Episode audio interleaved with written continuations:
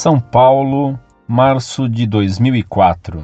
Prezado professor Orlando Fedeli, dado o grande crescimento dos arautos do Evangelho, com toda a aprovação da Igreja, seria conveniente um artigo contando a história de João Cladias, líder de tal movimento.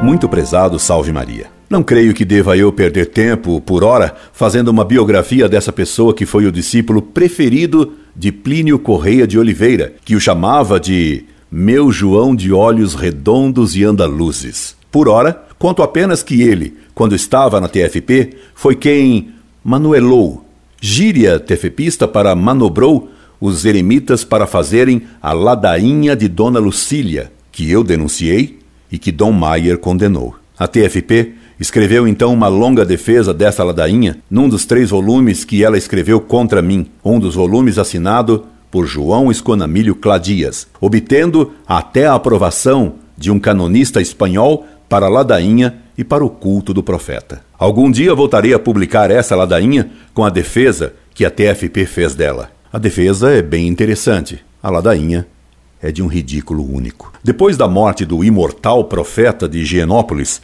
Esconamilho cindiu a TFP e fundou uma banda. De início, publicou uma revista de nome esdrúxulo, Doutor Plínio, e fazia seus cavaleiros da banda andarem com um enorme medalhão com a foto de Doutor Plínio e de Dona Lucília, mãe de Doutor Plínio, ao peito. Pareciam oratórios ambulantes. De repente, Esconamilho aderiu à Missa Nova e foi ao Vaticano ajoelhar-se aos pés daquele que ele chamava de JP2 e nunca de Papa. Desapareceram a revista Doutor Plínio e os medalhões com as fotos do profeta e da mãe dele.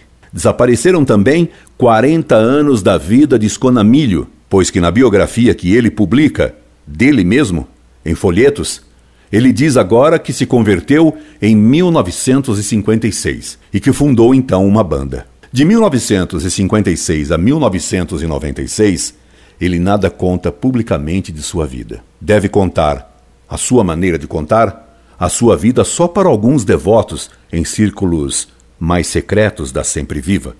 A sociedade secreta da antiga TFP, onde escona milho, se chama Plínio Fernando. Muitos dos que pelas ruas trabalham para ele vendendo santinhos de Nossa Senhora de Fátima desconhecem a vida dele e nem sabem da TFP como origem dos arautos. Aposto que lá dentro, nos círculos mais ou menos secretos dos arautos, ele continua a cultuar o profeta de Higienópolis, a menos que um novo profeta já tenha substituído o imortal que morreu. Tudo passa nesta vida. E como me dizia uma velha senhora venezuelana, los santos nuevos sostuem a los santos viejos. Estamos bem longe de falar de santos viejos ou nuevos. Porém, é natural que pseudo-profetas sejam substituídos por pretensos profetas. Aguardemos. Nada como tempo para desmascarar profetas imortais que morrem e cujas profecias jamais se cumprem, sendo constantemente adiadas. Você conhece aquele jeitinho caipira de pendurar a cenoura diante do burro que puxa a carroça? Há quem pendure profecias. Há burros que esperam alcançar a cenoura, e há sectários que creem em profecias sempre adiadas. Incorde Jesus Semper, Orlando Fedeli.